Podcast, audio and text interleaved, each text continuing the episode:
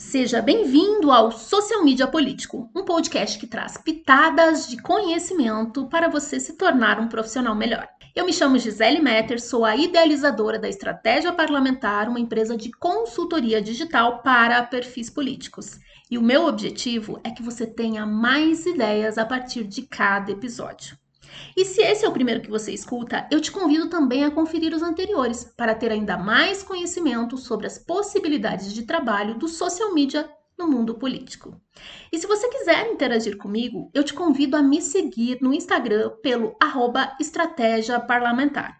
Lá eu aprofundo outros temas que são complementares aos que eu trago aqui. Você também pode me encontrar em outras redes sociais. É só buscar por Estratégia Parlamentar. E se você gostar desse episódio, eu peço que compartilhe com a sua equipe, com os seus amigos, seja pelo WhatsApp ou pelas redes sociais.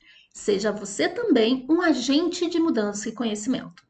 E agora vamos ao episódio sobre marketing político pós-eleitoral. Salve estrategista, pega a visão, bora trocar ideias sobre comunicação. Coloca o seu fone e ouve o que eu vou falar. Confia na tia da estratégia parlamentar.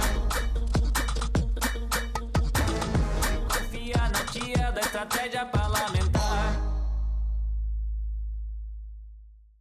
Eu quis trazer esse tema justamente pelo período em que estamos. Estou gravando esse episódio dia 21 de outubro de 2022, ou seja, passado o primeiro turno das eleições. Ainda temos um segundo turno pela frente, mas eu quero focar nos políticos que já foram eleitos, que muitas vezes ficam um pouco ali sem saber o que fazer agora, né? passado todo o período de campanha, né, utilizado muito o marketing eleitoral, agora é hora de fazer o quê?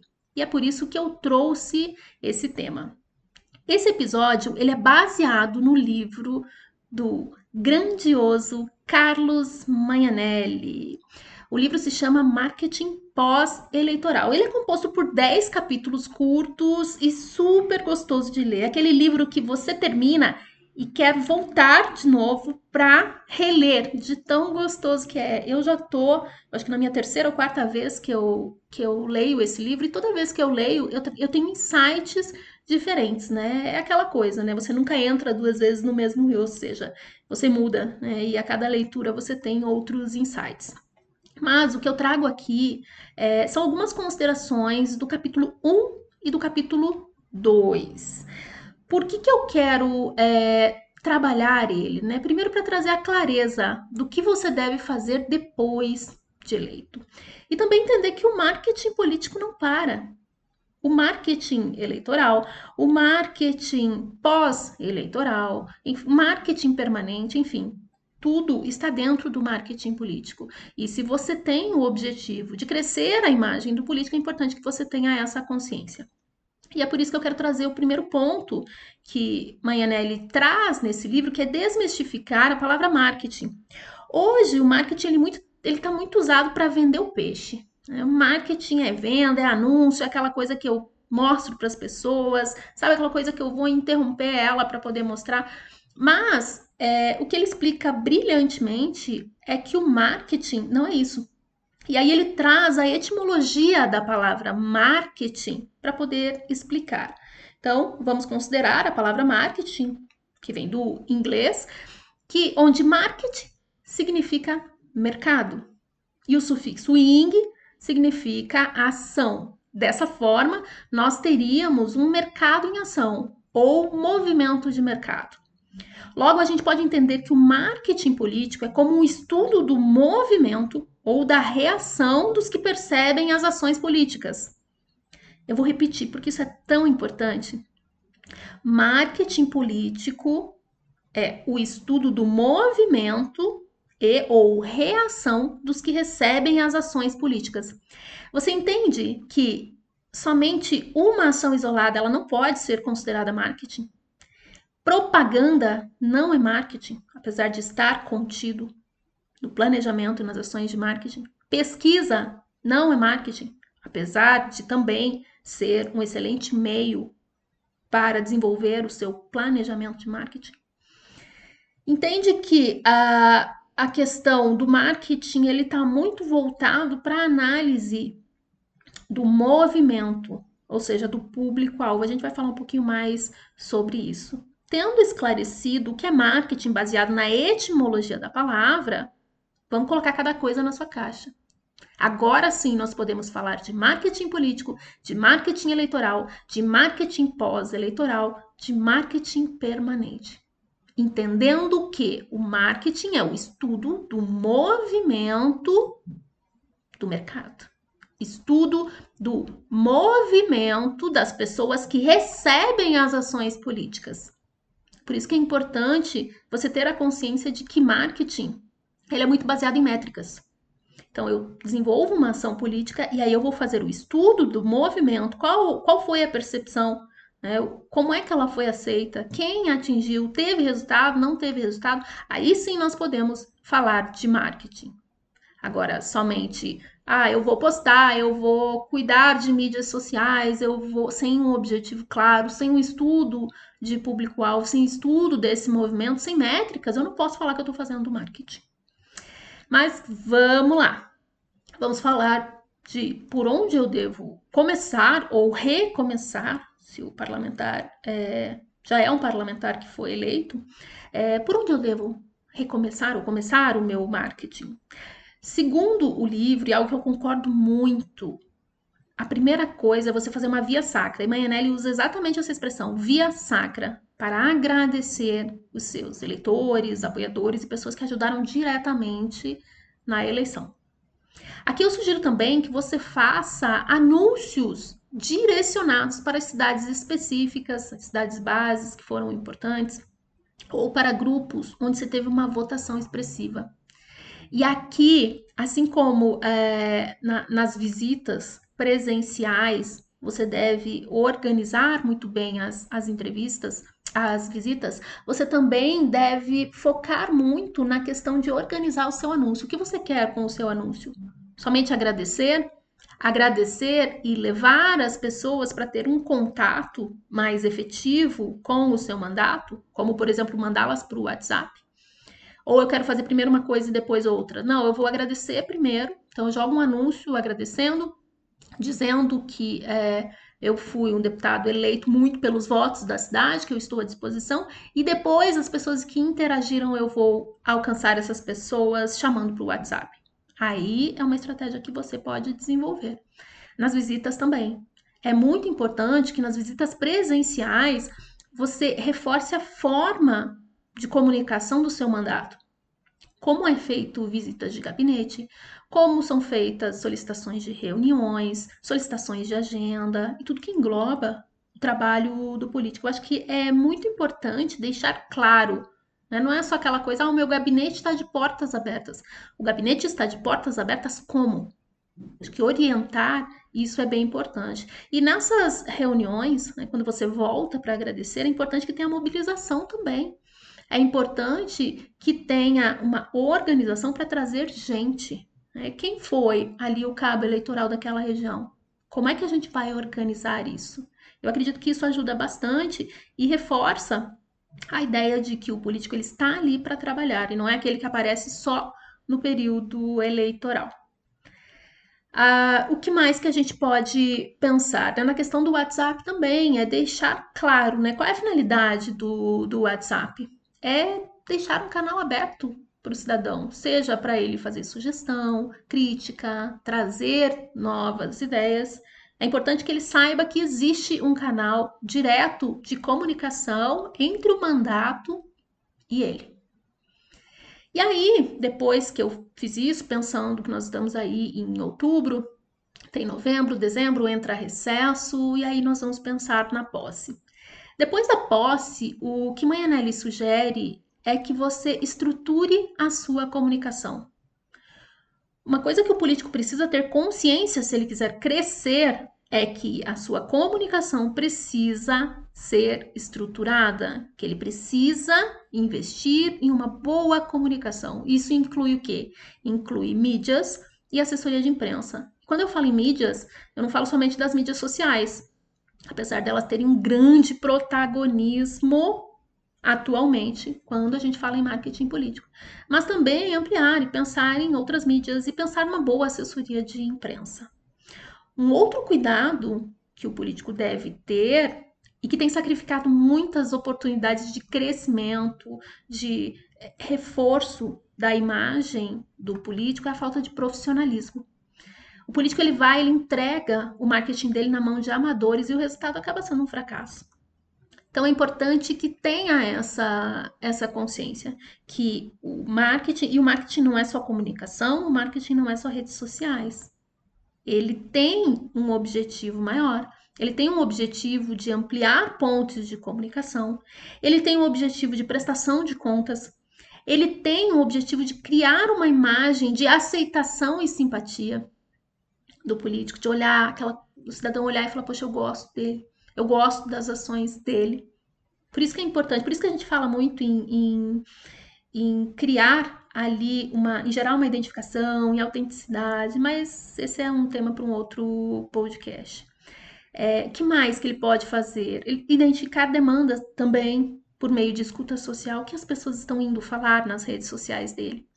Além de aumentar a credibilidade que impacta direto na reputação.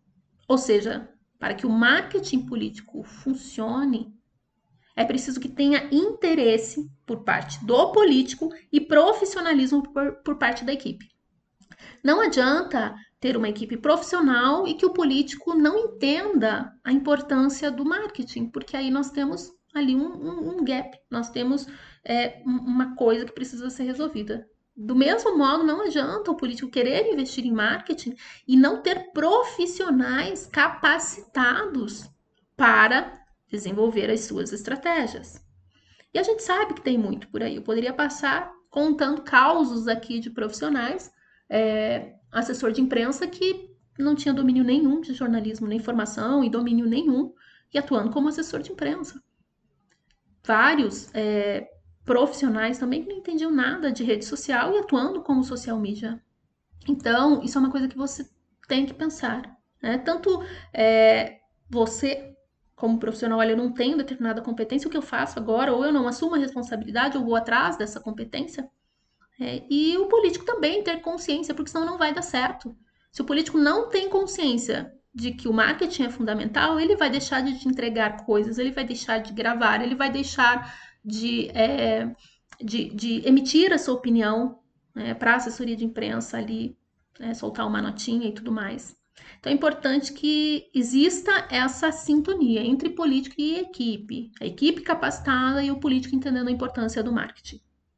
E como eu disse antes, vale lembrar que marketing político não se resume somente à assessoria de imprensa e mídias. Isso é algo que, que o Manhanelli coloca muito explícito nesse primeiro e segundo capítulo do livro. Mas também o que? O marketing político ele vai se munindo de ferramentas e outras ações que possam embasar, embasar o plano de marketing para que ele possa ser executado. Se embasar com o quê? No contato com lideranças, na organização de eventos. Então, contato de lideranças, eu tenho que saber o que as lideranças estão solicitando e como elas estão trabalhando a imagem do político. A organização de eventos, como está a agenda do político, quais eventos ele vai para poder dar, dar destaque. A questão de identidade visual, ela é importante também. Como é que eu estou trabalhando essa identidade visual para fortalecer a imagem do político? Questão de fotografia.